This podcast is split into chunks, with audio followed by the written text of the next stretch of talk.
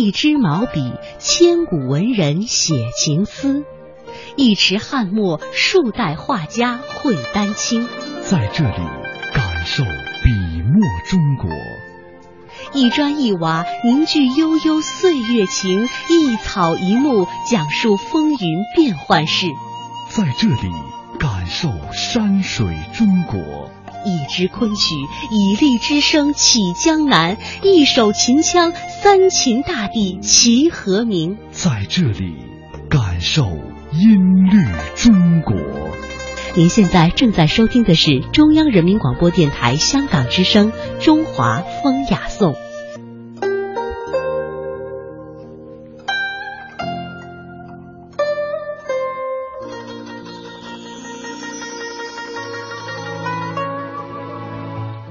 品中华文化精髓，颂华夏历代风雅。大家好，我是李银，这里是中央人民广播电台香港之声数码广播三十二台的中华风雅颂。大家好，我是君阳。在前几天的节目当中呢，我们和大家一起听了由青铜专家、中国国家博物馆的馆员齐吉祥先生为我们介绍的后母戊鼎，它的名字究竟是怎样被考证出来的？呃，它本身有一些怎样的特色，又是怎样被制造出来的？但是您知道吗？关于它怎样被发现，也是有一段非常啊吸引人的故事的。接下来呢，我们就一起来听一下。是谁发现了这个后母鼎，发现了这个国之重器呢？那么现在这个吴佩文先生啊，他说是啊，他家那个祖坟呢，发现被人扰乱了。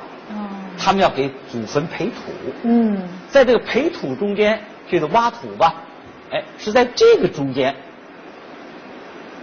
发现了，觉得这下面有东西，嗯，于是就挖，挖下去的很深，嗯，那么在一九三九年的三月十九日，把这个大鼎给挖出来了。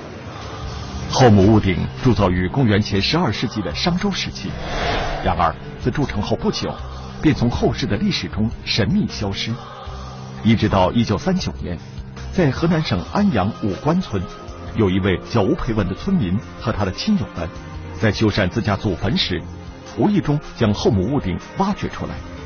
然而，当时正值日本侵华战争期间，这件宝鼎被发现的消息，很快就被日军得知。侵华日军立即组织人马来到吴培文家里，准备抢夺这件国宝重器。那么，面对来势汹汹的日军，武关村的村民吴培文是如何做的？这件世纪宝鼎的命运又会如何呢？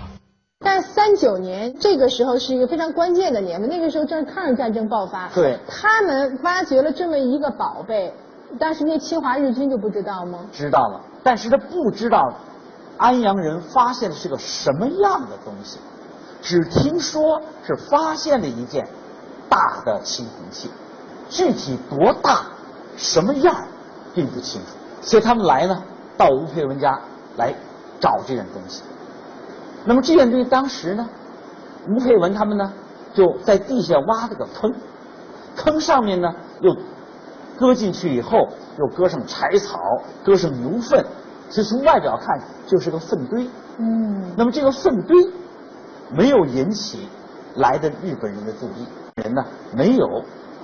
拿走没找到啊？没拿走的话，那吴佩文他们很清楚，这不会善罢甘休的，所以吴佩文呢，他们就呢，这是一种说法啊，嗯就买了一个假的青铜器，就是我们今天叫赝品，把这件东西特别神秘的藏到炕洞里边。嗯，哎，这件东西说被日本人搜走了。就了事儿了，这是说法之一。狸猫换太子。还有一种说法是呢，是把另外一件比较小的青铜器给了日本人过去了。嗯。所以这两种说法，我现在不知道哪种说法对。嗯。总之，可以肯定的是，在安阳的日本兵来找这件东西，嗯，没找到。等于这个鼎被。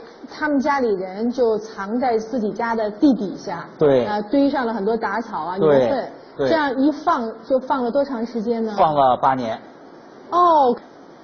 对。啊，一直等到四六年，才把它从地下挖出来。正好那一年呢，是蒋介石的六十大寿，所以就把它呢作为给蒋介石祝寿的礼物，从安阳运到了南京。现在有四八年，蒋介石跟这个大鼎的合影。蒋介石跟这个鼎合影啊，对他来讲有什么特别的意义？因为他是给他祝寿嘛，嗯给他祝寿，而且鼎是国之重器呀、嗯特意把这么一个国之重器献给他祝寿，嗯那当然是非常兴奋了。那么蒋介石既然啊这么喜欢，得到了这件宝贝，嗯在他撤退到台湾的时候，当时带走了那么多故宫的宝物，怎么就把这个鼎留在了因为大陆？太重了，太重了，不便于搬运，啊所以这件鼎就留下来了。啊这样，一九五九年，这个中国历史博物馆建新馆的时候，嗯这个鼎从南京就来到了北京。来到北京啊，对后来就现在在这里安营扎寨，而且永远不会再借出了。是的，啊哎，我听说您跟当年发现后母戊鼎的这个吴培文先生见过面，对吧？是他亲口跟您讲过当时他发掘的故事啊。是那个应该是在这个一九九九年嗯一个星期天下午呢三点多钟了，我呢走到这个我们展厅的门口的时候啊，在这个观众入口的地方，就看到呢有一个比我矮一点的一个老头啊，在跟我们的这个收票的工作人员在很着急的说话。嗯他说我叫吴佩文啊，我一听就愣了，吴佩文，我说大鼎是你发掘的，他说是是在我们家地里发现的。我说我有个问题，我想问你，我那顶的耳朵啊，你是怎么锯掉的？他就马上驳斥我，他什么锯掉的？我拿油锤切下来的。我说我麻烦你一下，你跟我到展厅，你给我比划比划，你在哪儿歇的？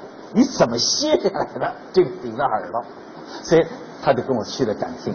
嗯到了展厅以后呢，他就给我比划，他就拿手啊指着耳朵，像我们现在耳朵那个地方。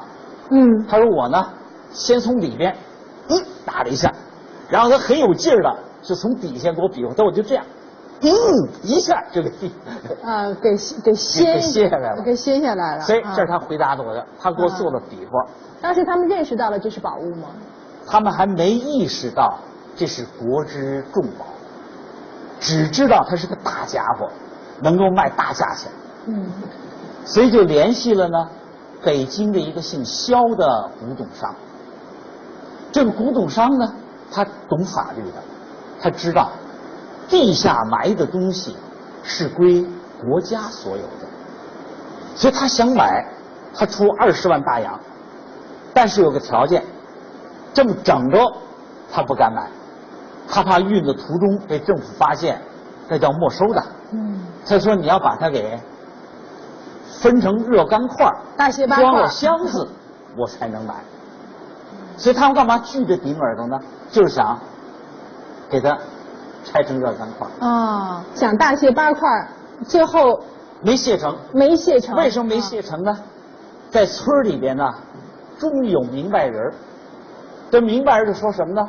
咱们如果真打碎了，他不要了，咱们成了碎铜了，没人买了怎么办呢？所以就在没继续往下砸。